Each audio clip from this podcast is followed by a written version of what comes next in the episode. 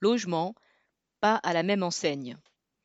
La vente de manoirs, hôtels particuliers et châteaux se porte bien. Le cabinet Lenal, dont c'est le fonds de commerce, a annoncé une augmentation de 40% de ses transactions en 2020 et de 20% au premier trimestre 2021.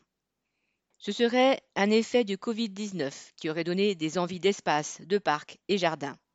Guillemets, en ce moment, on a 4 à 5 transactions en même temps. Parfois, nous avons plusieurs acheteurs pour un même bien. Cela n'arrive jamais. S'enthousiasme un vendeur d'agence au Figaro.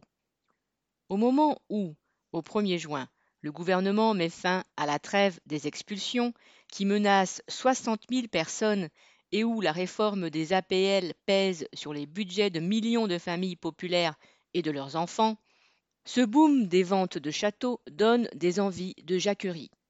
BS.